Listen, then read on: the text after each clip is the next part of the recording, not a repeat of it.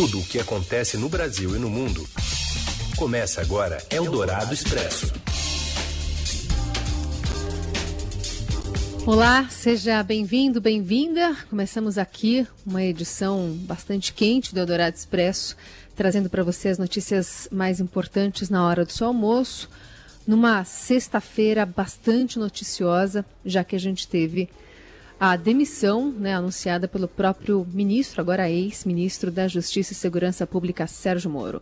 Eu falo aqui da minha casa, em São Paulo, o Raíssen Abac segue na sua casa em Mogi das Cruzes, e a gente agora começa a destrinchar as repercussões a partir desse anúncio de demissão do ex-juiz federal que deixa a pasta após um ano e quatro meses no primeiro escalão do governo do presidente Jair Bolsonaro.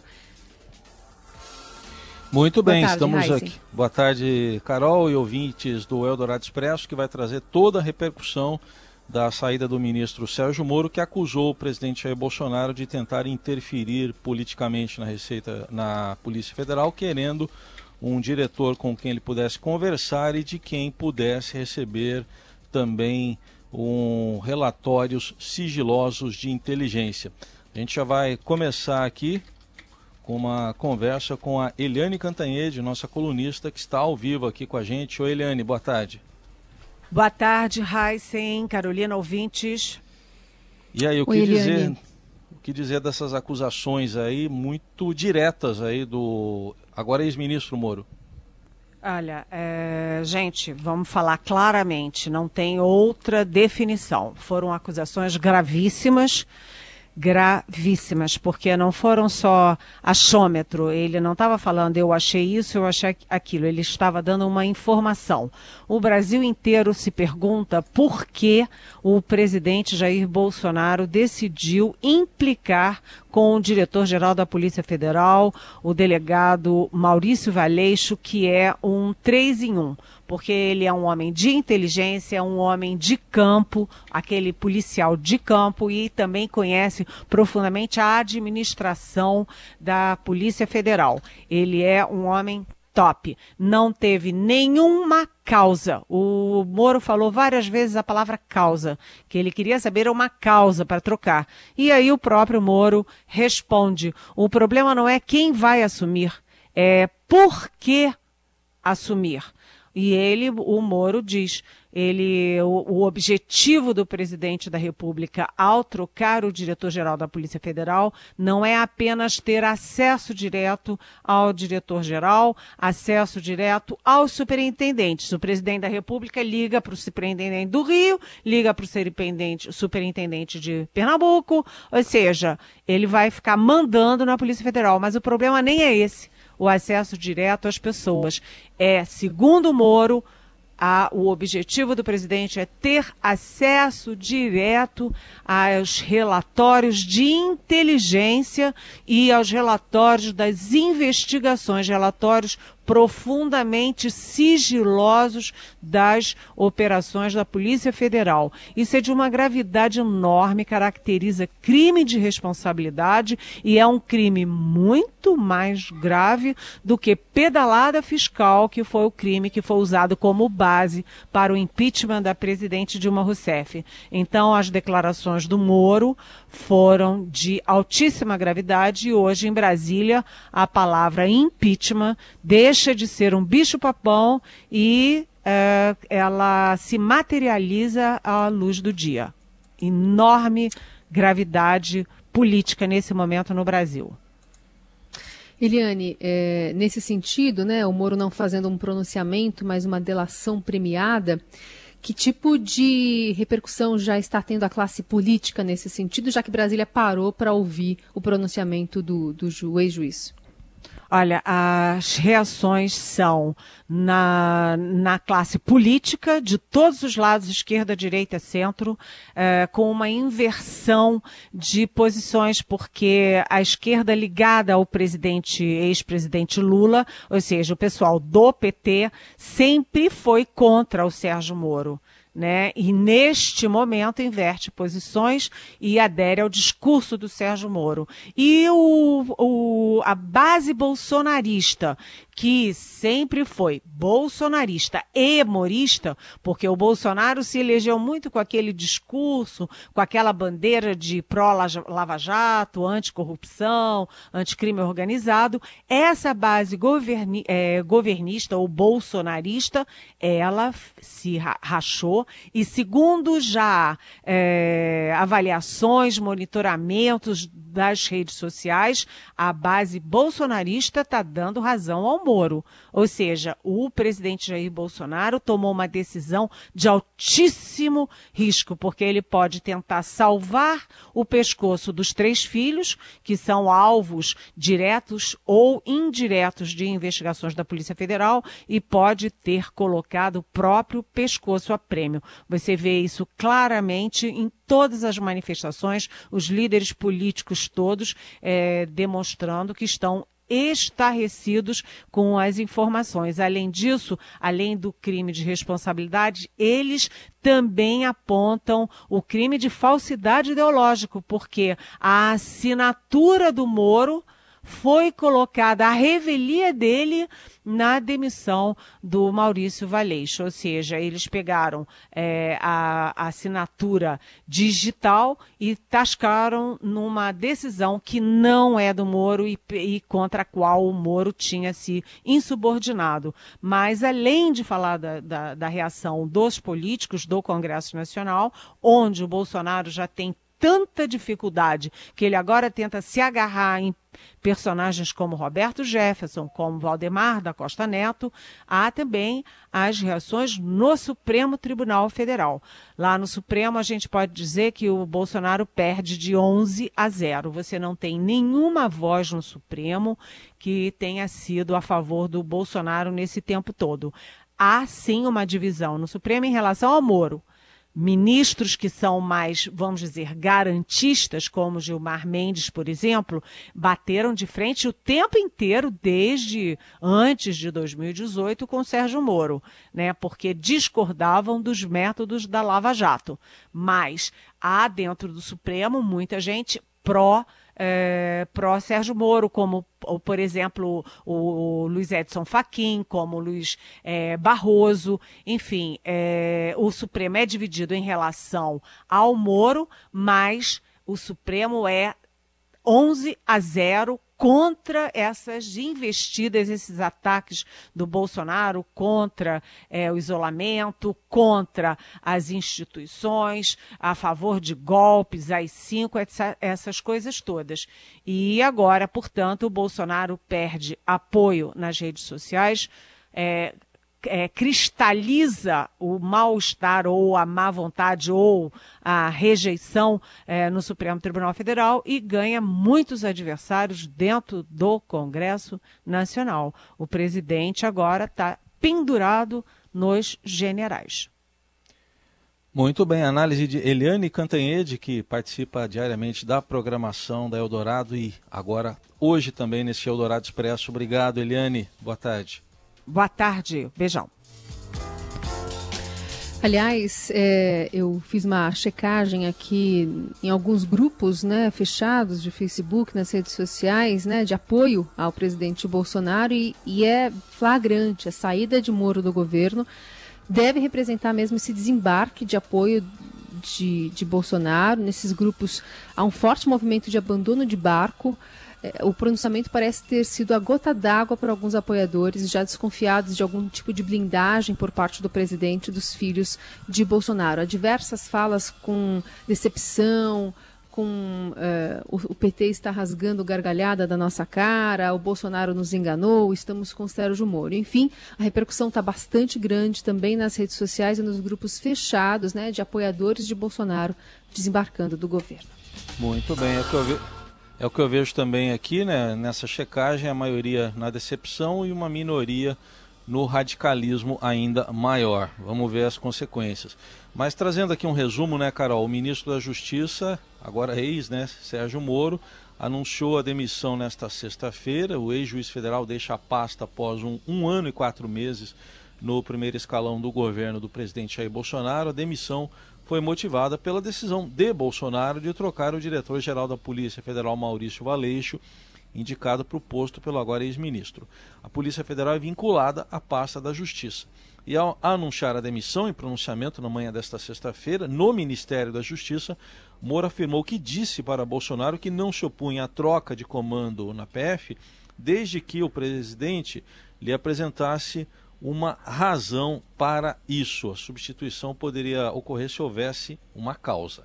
Poderia ser alterado o diretor-geral desde que eu tivesse uma causa consistente. Não tendo uma causa consistente e percebendo que essa interferência política pode relevar, levar a relações impróprias entre o diretor-geral, entre os superintendentes, com o presidente da República, é algo que realmente eu não posso é, concordar.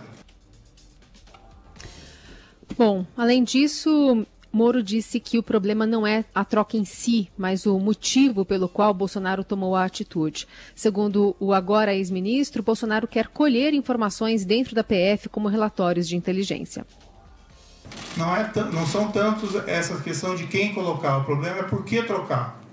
E permitir que seja feita a interferência política no âmbito da Polícia Federal.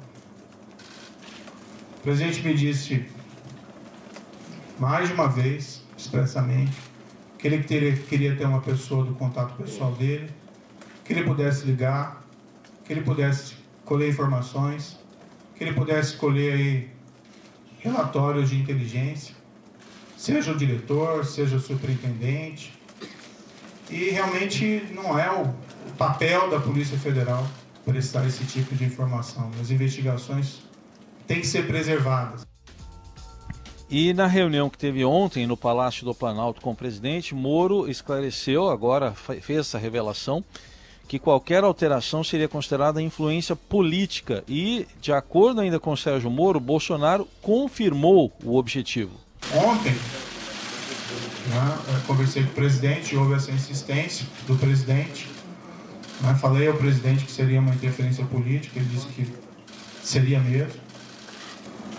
Falei que isso teria um impacto para todos, que seria negativo.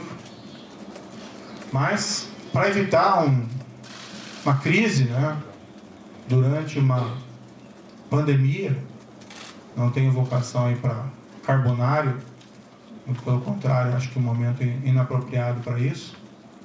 Eu sinalizei, então vamos né, substituir o Valeixo por alguém que represente a continuidade dos trabalhos alguém com um perfil absolutamente técnico e que fosse uma sugestão minha também. Na verdade, nem minha, uma sugestão da própria Polícia Federal. Eu sinalizei com, a, com o nome do atual diretor executivo da Polícia Federal, Disney Rossetti. Eu nem tenho uma grande familiaridade com Disney Rossetti, mas é uma pessoa de carreira, de confiança, e, e, como eu disse, essas questões não são pessoais, né? não são preferências pessoais, são questões que têm que decididas tecnicamente. Fiz essa sinalização, mas não obtive resposta. O agora ex-ministro contou que Bolsonaro vem tentando trocar o comando da PF desde o ano passado. E o problema que nas conversas com o presidente, e isso ele me disse expressamente, que não é, não é só a troca do diretor-geral. Né? Haveria também intenção de trocar superintendentes, novamente o superintendente do Rio de Janeiro, outros superintendentes provavelmente viriam em seguida, a superintendente da Polícia Federal de Pernambuco, sem que fosse me apresentado uma razão é uma causa para realizar esses tipos de substituições que fossem é, aceitáveis. E Sérgio Moro afirmou que sai do ministério para preservar a própria biografia e para não contradizer o compromisso que assumiu com o Bolsonaro de que o governo seria firme no combate à corrupção. O grande problema de realizar essa troca, primeiro, havia, haveria uma violação de uma promessa que me foi feita inicialmente, que eu teria carta branca. Em segundo lugar, não haveria uma causa para essa substituição. E estaria claro que estaria havendo ali uma interferência política na Polícia Federal. O que gera um abalo na credibilidade. Não minha, mas minha também, mas também do governo. O ex-ministro também falou sobre indicações fazer uma referência bastante rápida. Né? Eu não, não indico superintendentes da Polícia Federal. Tá? A única pessoa que eu indiquei na Polícia Federal foi o diretor, o Maurício Valeixo.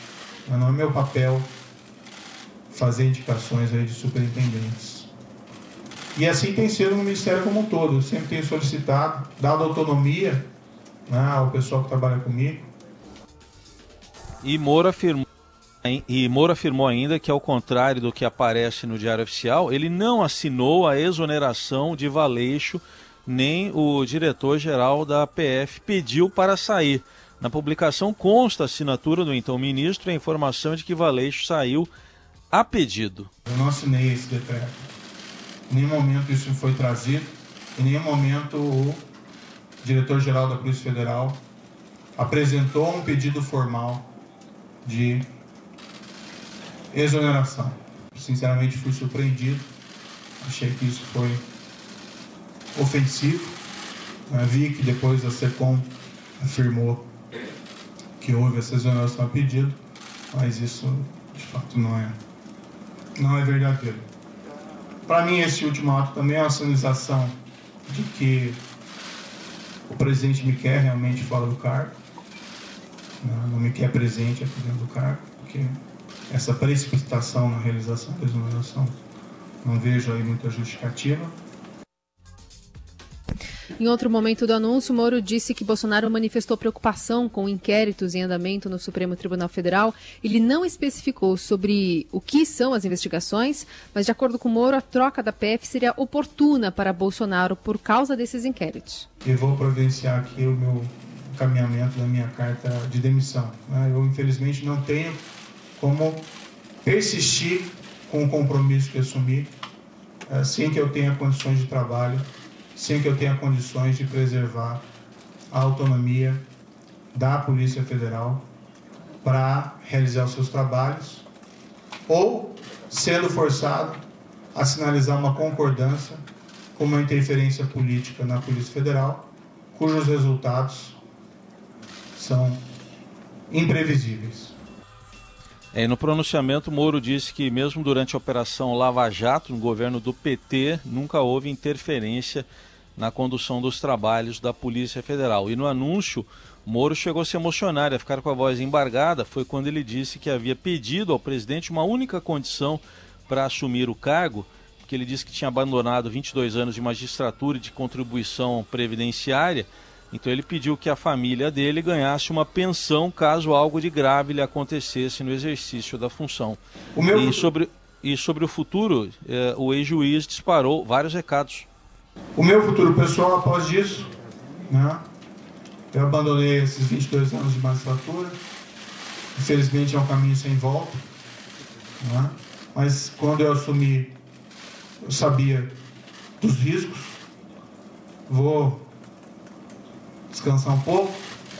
Ah, nesses 22 anos foram muito trabalho, em especial durante todo esse período da Lava Jato, praticamente não tive descanso, e nem durante o exercício do cargo de ministro da Justiça e Segurança Pública. É, vou procurar né, mais adiante o um emprego, não enriqueci né, no serviço público, nem como magistrado, nem como ministro. E o ex-ministro também admitiu ter outras questões mal resolvidas com o presidente. Preferiu, por hora, não mencioná-las. Eu tenho até outras divergências, tive outras divergências com o presidente federal, com, com o presidente da República durante essa permanência aqui. Tive muitas convergências, né? recebi apoio do presidente em diversas ocasiões importantes, assim como Dei apoio ao presidente da República em várias circunstâncias.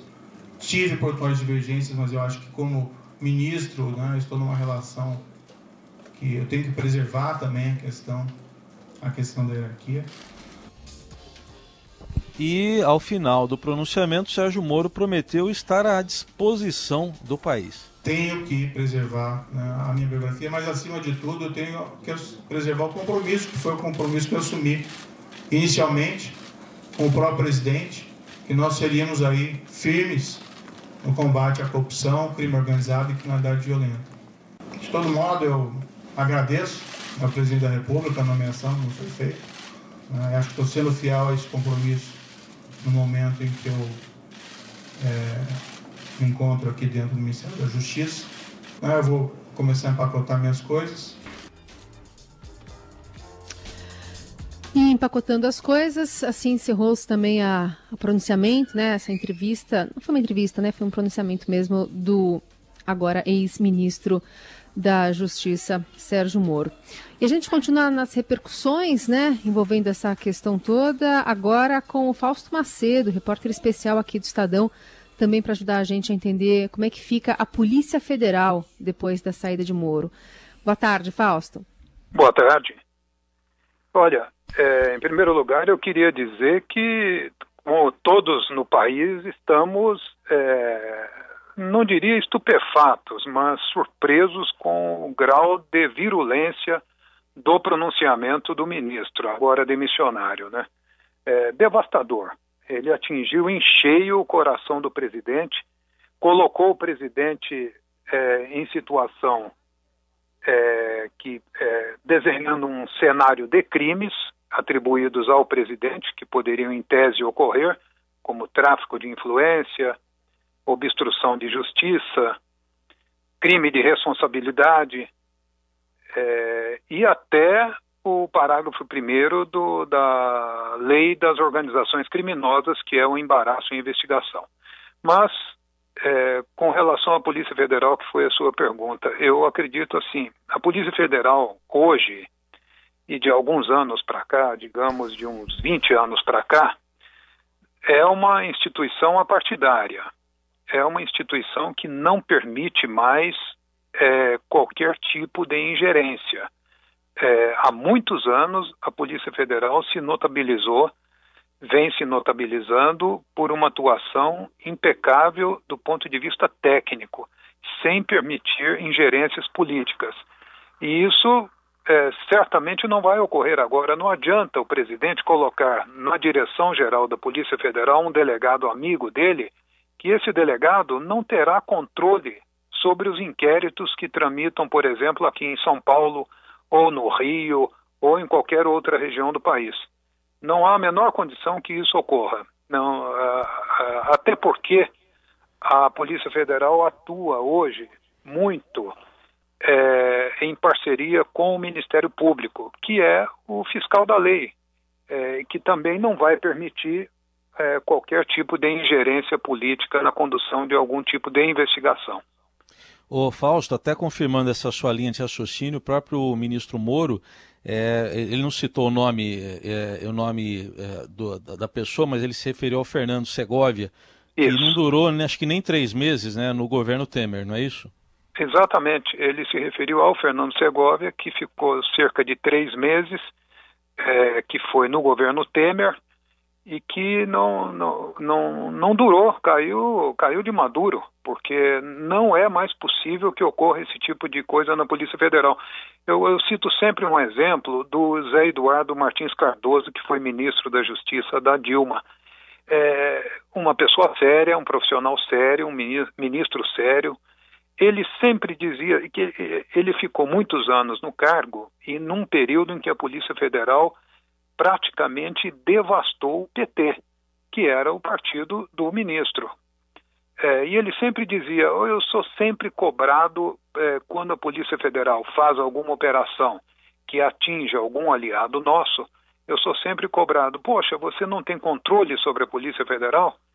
Aí ele dizia também que quando a Polícia Federal espreitava assim algum tucano, alguém ligado ao PSDB ou PMDB, MDB, também cobravam dele: olha, você não tem controle da Polícia Federal?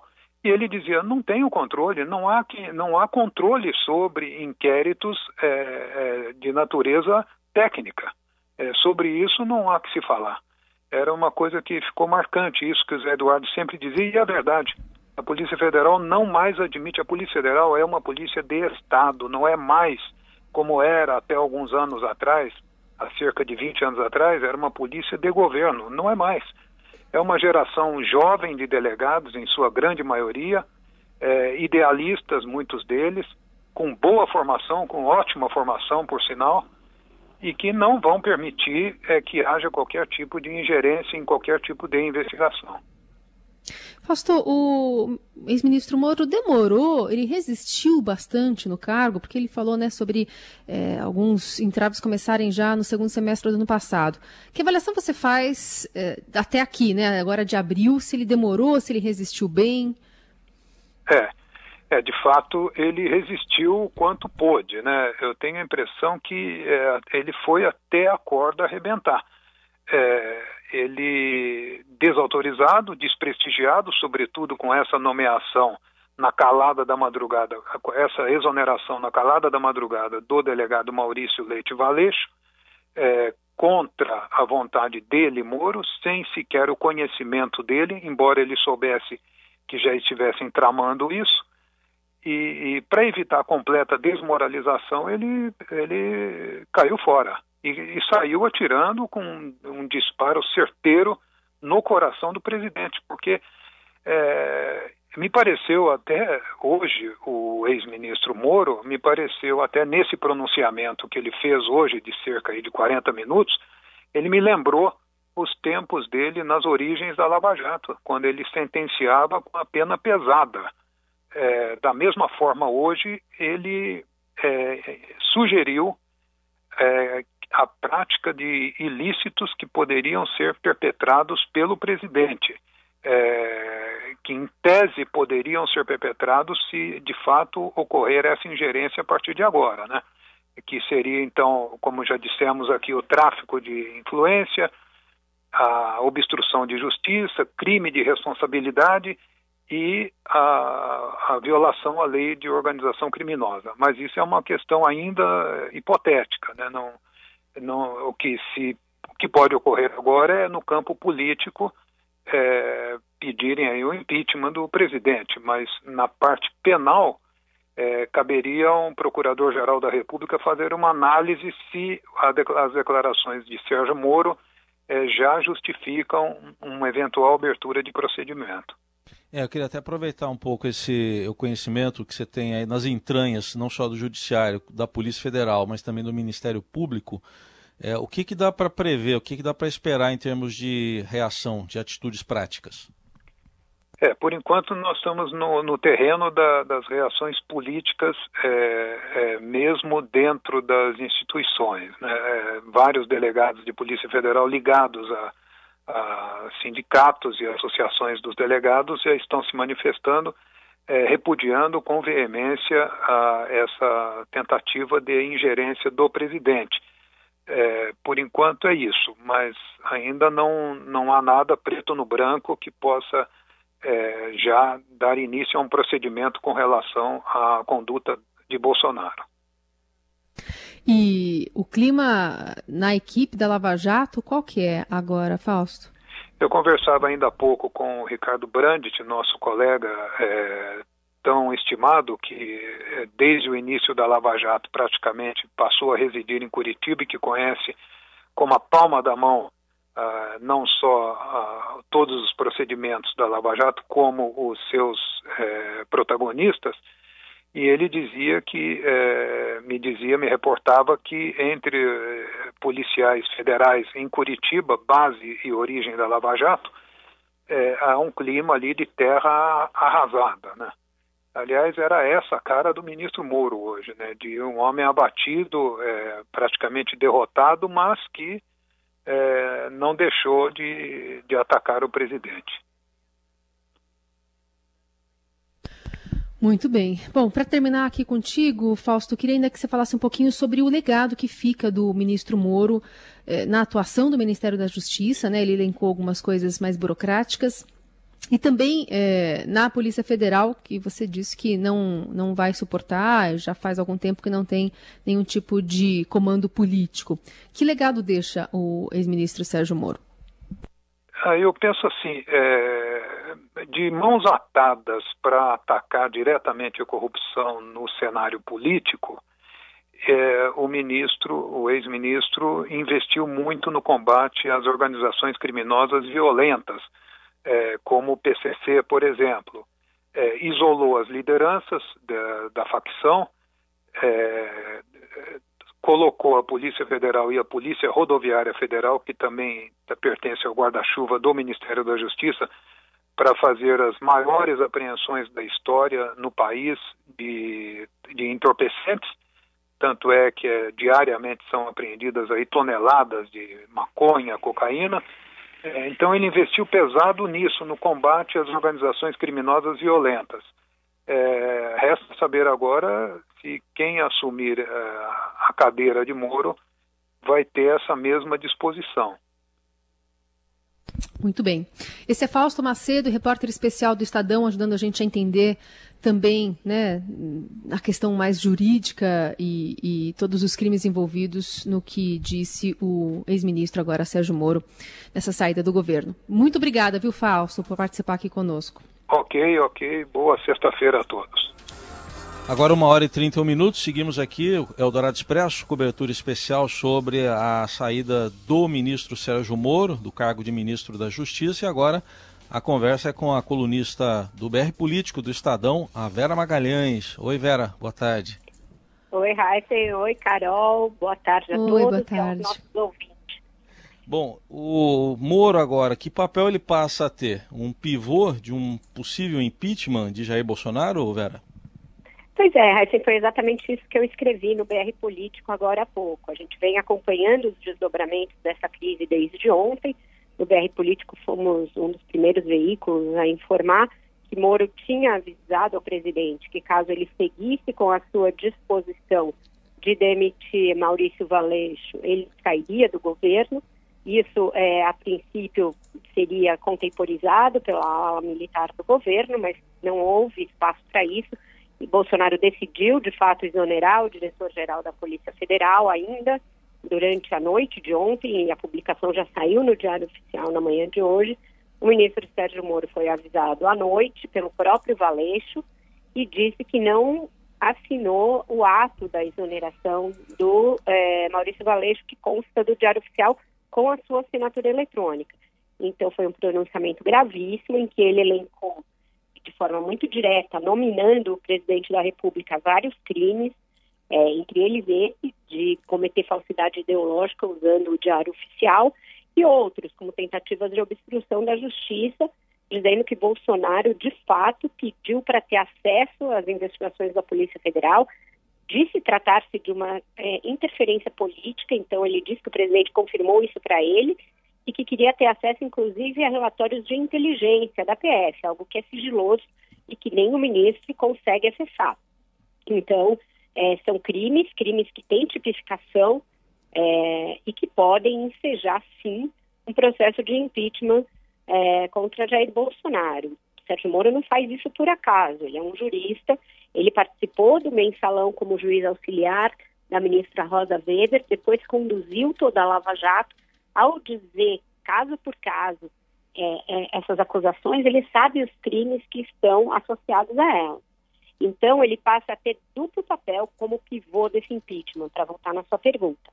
Como aquela pessoa de dentro que denuncia, e isso tem um peso, teve um peso, por exemplo, no, no impeachment de Fernando Collor de Mello, quando o irmão dele, Pedro Collor, começa a dizer as coisas, a partir dali se desenrola o fio do, do, impeachment, e ele pode ter também o papel de ser o jurista que vai ficar à frente do impeachment, como foram Janaína Pascoal, Miguel Reale Júnior e Hélio Bicudo no impeachment de Dilma Rousseff.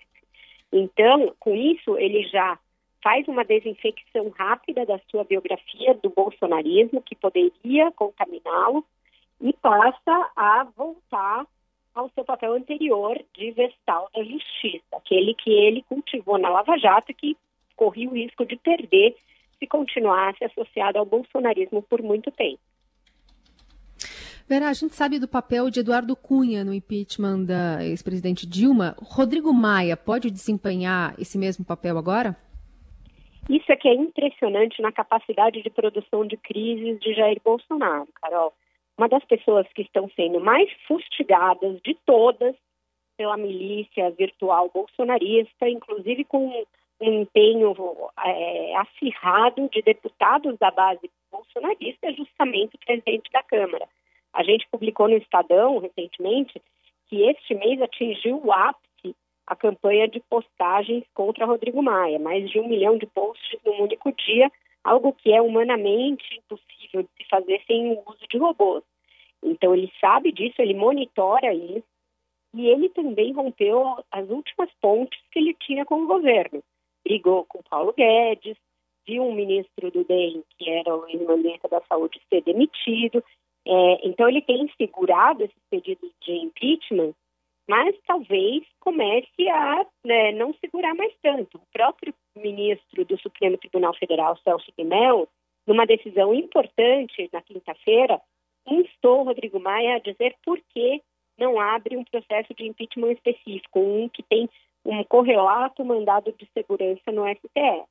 Hoje, novos pedidos de impeachment vão ser feitos.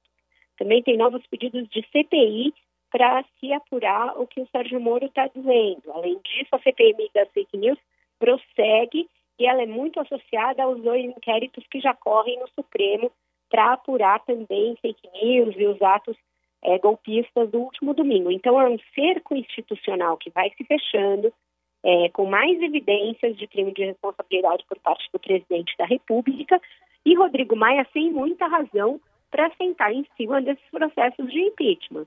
Então a situação vai se agravando e sim, o presidente da Câmara pode vir a ter esse papel caso as coisas avancem e caso haja uma percepção também dos setores econômicos de que o governo Jair Bolsonaro se tornou disfuncional. Isso foi importante para deflagrar o impeachment da Dilma. Além da disposição do Eduardo Cunha, precisou um desembarque das forças econômicas. Até poucos meses antes dele startar o pedido de impeachment, embora ele já tivesse essa disposição, a economia ainda não tinha desembarcado. Houve uma entrevista, inclusive, do presidente do Banco Itaú, o Setúbal, dizendo que a presidente deveria ser mantida e tal. Quando o setor econômico tirou o pé, isso foi fundamental para que o impeachment evoluísse. Eu costumo dizer sempre uma frase, que impeachment é um alinhamento de planetas. É crime de responsabilidade, mais insustentabilidade política e mais uma, a rua e mais a decisão da economia. Então, quando você tiver esses quatro fatores alinhavados, e não apenas um deles, o processo de impeachment costuma ganhar a moto própria. Vera, nesse alinhamento de planetas, onde é que está o planeta do ministro Paulo Guedes, por exemplo, da Economia, que é outro nome que parece que está insatisfeito com algumas coisas também nesses últimos dias, né? Exatamente. Assim, aí você vê quando as coisas começam a caminhar para esse alinhamento. O Bolsonaro, com a sua extrema capacidade de criar crises para si mesmo, também resolveu desestabilizar o ministro da Economia em plena, em plena pandemia de Covid-19. Ele lançou um plano aí mal ajambrado de infraestrutura, é uma espécie de PAC piorado, no momento em que não há recursos para isso, apenas para mudar a diretriz econômica e dizer que agora Paulo Guedes não é mais quem coordena sozinho o caminho econômico do governo. Ele pensa aí numa ideia de Brasil grande, é, projetos de infraestrutura, que é algo totalmente descolado da realidade. A gente mal tem dinheiro para pagar ajuda aos estados e ajuda emergencial a quem precisa, quem dirá fazer projeto de Brasil grande. Então, isso foi, caiu como uma bomba no Ministério da Economia. Paulo Guedes não escondeu que não gostou, é, inclusive tem apelidado aí nos bastidores de PAC do Marinho, ele se distraído por Rogério Marinho, que é o ministro que encantou essa ideia. Então, as coisas também não vão bem para o lado do Ministério da Economia com a saída de Moro nesse tom em que saiu, atirando para todos os lados, Paulo Guedes fica muito sozinho naquela tarefa de ser pilar deste governo que já vai caindo de maduro. Será que ele aguenta isso por muito tempo? Ele precisa aguentar isso por muito tempo? Então, é sim um fator a ser monitorado a permanência ou não do ministro Paulo Guedes. E se ele sair, aí a economia, o setor do mercado, que tem sido muito condescendente com Jair Bolsonaro já desde a da campanha, passa a também não ter muitas razões para continuar no barco. Hoje a gente já tem Luciano Hang da Avan criticando Bolsonaro e apoiando Moro. E aí, assim como ele, outros desses empresários bolsonaristas e o mercado financeiro podem começar a desembarcar do Titanic enquanto ainda tem colete salva-vida à disposição. Vera, para terminar contigo, queria citar aqui um tweet que acaba de fazer o presidente da República chamando para uma coletiva às 5 da tarde, onde ele diz: Vou restabele eh, restabelecerei a verdade sobre a demissão a pedido do senhor Valeixo, bem como do senhor Sérgio Moro. Então, o dia não acabou ainda. É, e eu queria ainda colocar duas frases que o ex-ministro também disse nesse pronunciamento, que foi, independentemente de onde eu esteja, sempre vou estar à disposição do país. E tem outras divergências com o presidente, mas fica para outra ocasião. Queria saber que recados eh, o ex-ministro pode ter dado também para o governo. Então, em partes, né? Bolsonaro, é, você veja, ele na, na adversidade e na briga, ele gosta, né? É o terreno do qual ele gosta. Ele está querendo bater boca com o Sérgio Moro, sendo que os 10 tópicos mais comentados do Twitter nessa tarde são todos favoráveis a Moro, nenhum favorável a ele. Houve panelaço uhum. depois da fala do ministro. Então está evidenciado que aquela parcela da opinião pública que votou em Bolsonaro é mais morista que bolsonarista. Ainda assim, ele está querendo pagar para ver. Sérgio Moro é um ex-juiz, Carol. É, ex-juiz é, tem um cacoete, que é colecionar provas daquilo que decide. Se ele saiu acusando isso dentro do prédio do Ministério da Justiça, ainda investido do cargo, ele sabe que não poderia mentir sobre o que disse. Então, ele deve ter evidências das acusações que fez ao presidente. Se resolver desmentir Moro, Bolsonaro pode cavar ainda mais alguns metros na sua cova. Então, era prudente que o presidente, uma vez na vida, escutasse os bombeiros que estão ao seu redor. Quanto ao secado do Moro, para mim é evidente que ele vai começar um caminho de limpeza desse breve bolsonarismo dele, de um ano e quatro meses, para tentar se projetar para 2022, porque ele sobrou muito pouco do que ele tinha. Ele mesmo disse, abriu mão de 22 anos de magistratura e abriu mão agora, ao sair do governo, da tão sonhada vaga no Supremo Tribunal Federal, pelo menos neste momento. Sérgio Moro é jovem, ele tem 47 anos ele tem tempo para ser candidato em 2022, ter eventualmente um ou dois mandatos presidenciais e ainda assim, mais à frente, ser nomeado para o Supremo por um outro presidente. Ele tem tempo de janela para isso. Então, eu acho que é com os olhos postos nisso, nesse futuro, que ele diz que ainda guarda outras divergências com Bolsonaro, que serão explicitadas no momento oportuno e que sempre estará à disposição do seu país. É, Aliás... Ele fez até insuspeitados elogios à condução do PT na Polícia Federal. Disse que, é, que nem nos governos do PT se ousou fazer é, interferências políticas na Polícia Federal, como Bolsonaro fez agora. Então você veja que ele está realmente politizando também o discurso. Então a gente já tem um potencial candidato colocado para 2022. Aliás, Vera, antes da, da entrevista, na verdade não foi entrevista, antes do pronunciamento, você publicou no BR Político que além da demissão ele falaria do futuro político dele, aliás, do futuro dele, e ele deixou uma frase que é: vou estar à disposição do país, né? Exato, como a Carol falou agora há pouco, é, é disso que se trata. Já está falando de 2022. A gente antecipou no BR Político que o discurso seria duro, que teria outros anúncios além da, da, da da demissão e que ele deixaria claro qual é seu futuro. Ele fala disso, de estar à disposição do país, e os anúncios são é, anúncios de crimes, potenciais crimes cometidos pelo presidente. Então, é, se cumpriu o que a gente tinha apurado, que eu tinha apurado, e agora vamos ver os próximos desdobramentos disso. Raíssa e Carol. Muito bem, essa foi a Vera Magalhães, que é editora do BR Político e também colunista do Estadão. Obrigado, Vera. Um bom dia Muito que vai ser longo. A vocês. Um bom dia para vocês, um bom fim de semana para os nossos ouvintes. Fiquem em casa, porque embora as autoridades estejam tumultuando o combate à pandemia, ela ainda está no seu auge. É muito importante que a gente faça o isolamento, o distanciamento social para conter a curva de disseminação da Covid-19. Bem lembrado. É. Seu dinheiro em ação. Os destaques da Bolsa, com Vitor Aguiar. Oi, Vitor, boa tarde. Oi, Carol, boa tarde. Boa tarde, Heisen. Boa tarde, ouvintes. Tudo bem? Boa, tudo bem, mas. Bem. e esse dólar aí vai até quando aí, hein? Até quanto, na verdade, com o T? Pois, pois é, né? Assim, isso eu estava comentando agora mais cedo com o pessoal aqui da redação do Seu Dinheiro, né? Não é que o dólar ele tem subido dia após dia, ele tem saltado dia após dia. Hoje, o dólar à vista ele já está agora, nesse momento, ele está avançando 3,45%, com isso ele já aparece na casa de R$ 5,71, né?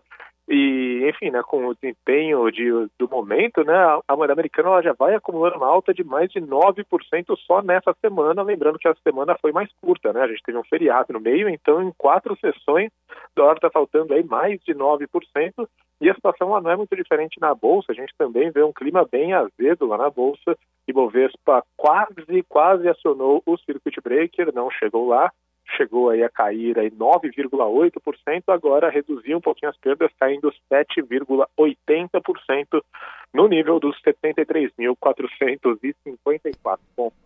Bom, é, tudo envolto muito nessa polêmica envolvendo a saída do ministro Sérgio Moro. Mais alguma coisa contaminando o mercado, Vitor? Então, Carol, né, é, muita gente né, pode pensar aí que, ah, poxa, né, o Moro ele não tem né, uma interferência direta ali nas decisões econômicas, então, teoricamente, a saída do Moro tanto faz, tanto fez para o mercado financeiro, mas não é bem assim. E não é bem assim porque é claro que a saída do Moro ela causa uma enorme turbulência em Brasília, ela imprime aí uma incerteza muito grande em relação ao que poderá acontecer no governo Bolsonaro e também em relação à própria figura do ministro Paulo Guedes. Né? Lembrando que o mercado financeiro, em linhas gerais, né, ele apoia o ministro Paulo Guedes, mas a gente tem visto que o Guedes tem ficado meio de escanteio nos últimos dias.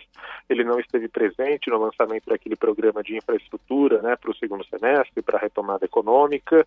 E, é claro, né, com a saída do Mandetta e com a saída do Moro, que eram duas figuras muito populares, então, teoricamente, né, esse respaldo ele não serve para blindar nenhum ministro, né, como né, a, a, própria saída do Moro deixou claro.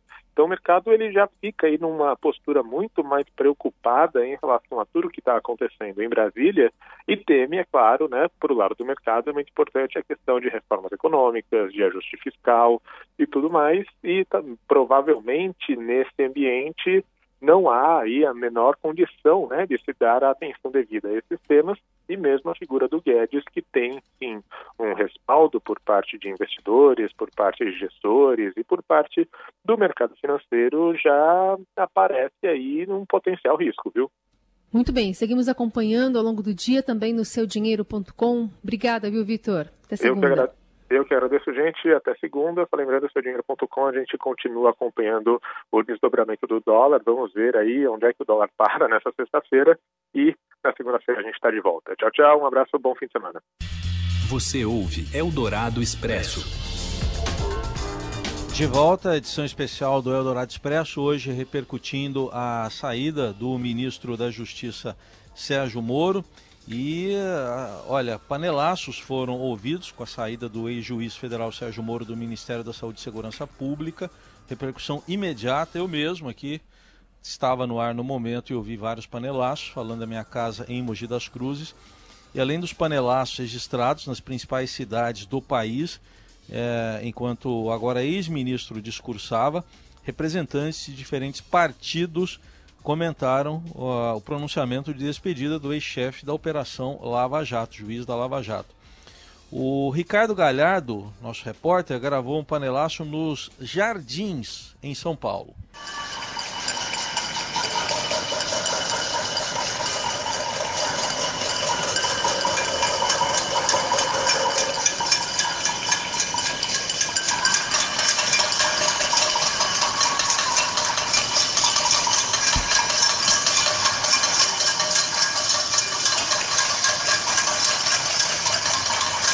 Portanto, panelaços sendo registrados em diversos lugares, repercussão né, da saída do agora ex-ministro da Justiça e Segurança Pública, Sérgio Moro, que também repercutiu internacionalmente. O Paulo Beraldo vai trazer para a gente esse destaque. Tudo bem, Beraldo? Boa tarde. Opa, perdemos a conexão com o Paulo Beraldo, já já traz para a gente essa repercussão internacional, mas por aqui o governador de São Paulo, João Dória, foi um dos que lamentou a saída de Moro do ministério, lembrando do histórico do juiz no combate à corrupção, dizendo que o Brasil perde muito com a saída de Sérgio Moro. Outro ex-ministro a deixar o governo recentemente, Luiz Henrique Mandetta, parabenizou Moro pelo trabalho no governo federal. Mandetta destacou o caráter técnico do ex-ministro e agradeceu o empenho. O governador do Maranhão, Flávio Dino, foi um dos que também preferiu se manifestar a respeito do discurso do ex-ministro e ex-juiz. Por meio de uma conta no Twitter, Dino afirmou que Moro confessou ilegalidade ao admitir que pediu uma pensão ao presidente para aceitar o cargo, dizendo que Moro, infelizmente, confessa outra ilegalidade, algo nunca antes visto na história. E tal condição foi aceita? Não posso deixar de registrar esse espanto. Outro que repercutiu pontos colocados por Moro durante seu discurso foi o ex-prefeito de São Paulo e candidato a presidente né, pelo PT em 2018, Fernando Haddad. Segundo ele, vários crimes de responsabilidade descritos por Moro, outros ministros, especialmente os militares que ainda respeitam esse país, deveriam renunciar a seus cargos e forçar a renúncia. O impeachment é processo longo, a crise sanitária e econômica vai se agravar se nada for feito. Agora retomado o contato lá. Paulo Beraldo trazendo para a gente a repercussão internacional da saída do ministro Sérgio Moro do governo Bolsonaro. Oi, Beraldo, boa tarde. Oi, Raíssen, Carol, boa tarde aos ouvintes, tudo bem? Oi, tudo certo. O que, que diz a imprensa estrangeira? Bom, Raíssen, Carol, não demorou uma hora, duas horas para a imprensa internacional já começar a repercutir é um o que a gente percebe nos textos assim é um tom de que é uma perda muito forte para o presidente Jair Bolsonaro. Todas as repercussões falam da fama que o ex-ministro adquiriu perante a população, né, de ser considerado aí um herói da direita. Várias publicações usaram inclusive esse termo. E aí nós vimos, por exemplo, o The Guardian, um dos principais jornais do Reino Unido, falou um ministro estrela do governo Bolsonaro sai no que é um golpe né, para o presidente. E também da França, o Le Figaro, o New York Times dos Estados Unidos, o Washington Post, o Clarim da Argentina, na Itália, na Alemanha, as principais publicações repercutindo mesmo essa decisão que foi muito inesperada. Né? A imprensa internacional falava aí que ele era um dos pilares do governo e da popularidade então, realmente, não demorou muito para que a gente já visse essa repercussão aí pelo mundo dessa decisão. Muito bem. Meraldo que vai atualizando também as informações no portal do Estadão. Paulo, obrigada, viu? Até a próxima. Até a próxima.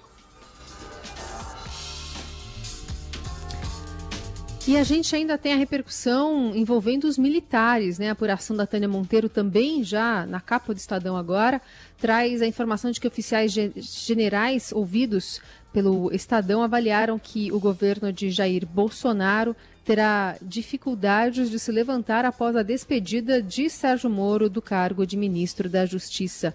Tânia Monteiro já está conosco? Pode falar sobre esse assunto? Boa tarde, Tânia. Oi, boa tarde, Bárbara, e boa tarde a todos os nossos ouvintes. Realmente a situação é delicada, é, porque é, ninguém esperava, foi uma surpresa total a forma como o Sérgio Moro saiu, né? A fala do Sérgio Moro, o tom do Sérgio Moro, as declarações do Sérgio Moro. Então, todo mundo ficou chocado, perplexo, estarrecido. As palavras eram diversas, todas nesse tom de, de, de sem saber exatamente o que, que vai acontecer. E o que joga principalmente contra o presidente Jair Bolsonaro nesse momento é a credibilidade que o Sérgio Moro tem, que o ex-ministro tem. Então, portanto, mesmo que o governo, o Planalto, o presidente Jair Bolsonaro venha, como já anunciou numa entrevista mais tarde, é, dar a sua versão, dizer o que, que aconteceu, é, apresentar os seus fatos, é, é, Sérgio Moro tem uma credibilidade, é, já mostrou que ele, ele é o ícone, ele entrou como sendo um ícone no governo, tirá-lo, né, todo mundo considera um erro. É, aliás, o presidente foi avisado sobre isso, mas ele não ouve seus assessores. É, o fato é que a fala do, do, do Moro de hoje de manhã com certeza vai ter muito mais peso do que qualquer explicação que o presidente é, Bolsonaro dê mais tarde. Né? Os militares acharam, que eu, que eu ouvi, ouvi vários militares, é, que houve, que tudo tem limite, né? que mexer com, com, com o ministro Moro não é mexer com o Mandetta, é, que era um, foi um deputado, que tem outro perfil, é, que estava ali querendo aparecer, é, o Sérgio Moro não, é um cara sério, é um cara respeitado, ele largou a magistratura, 22 anos de magistratura, para embarcar nesse projeto, né? e é um projeto de país. É isso que os militares se queixam, que esse é um, é um projeto de país e que o presidente até mesmo chamando, fazendo acenos para essas pessoas que integram a velha política, é, ele fica sem argumento para contrapor ao que ele sempre, ao discurso né, que ele fez na campanha e que fez ao longo do governo. Então, há quem lembre que ele pode até é, chegar, vai chegar no, no, final do governo, pode chegar. É, isso vai, isso tudo que aconteceu pode ajudar a movimentar o Congresso, o Supremo, a oposição e tal, a querer tirá-lo do palácio. Pode acontecer tudo isso. É muito difícil, mas ninguém sabe o dia de amanhã. Nesse momento, a perplexidade é total, sem ninguém saber o que, que vem daqui a pouco.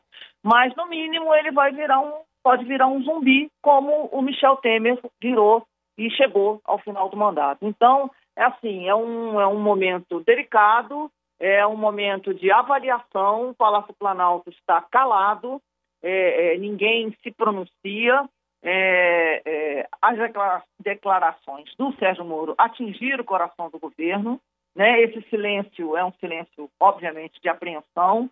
É, muita, muitas pessoas lamentam o fato do, do, do Moro ter saído e não podemos esquecer que ele acaba sendo um candidato virtual, é, pelo menos nas próximas eleições.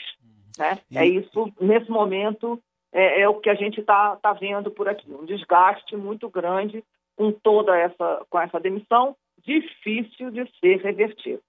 E, Tânia, nessas conversas aí com esses militares, eh, você notou alguma preocupação com algum tipo de comoção social, algo do tipo?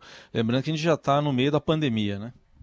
Pois é, é, é, assim, o que uma das pessoas comentou comigo é o seguinte, olha, se o Bolsonaro tem 30% de, de eleitores, né, ainda tem 30% aí da população, vamos dizer assim, é, 15% é, é de pessoas que não tem nada a ver com com esse com o bolsonarismo, né, com aquela aquela coisa meio doentia, meio forte ali de defender a qualquer custo e que apenas está é, tá ali analisando o discurso do Bolsonaro. Que o Bolsonaro veio para mudar a política, para tirar né, as pessoas que estavam aí, que se beneficiavam de tudo, e aí veio o Bolsonaro e demite o Sérgio Moro, que é esse ícone, que é essa pessoa que representa né, toda essa essa a Lava Jato, combate à corrupção, e no mesmo momento ele está conversando com quem? Com o Centrão. Então é um.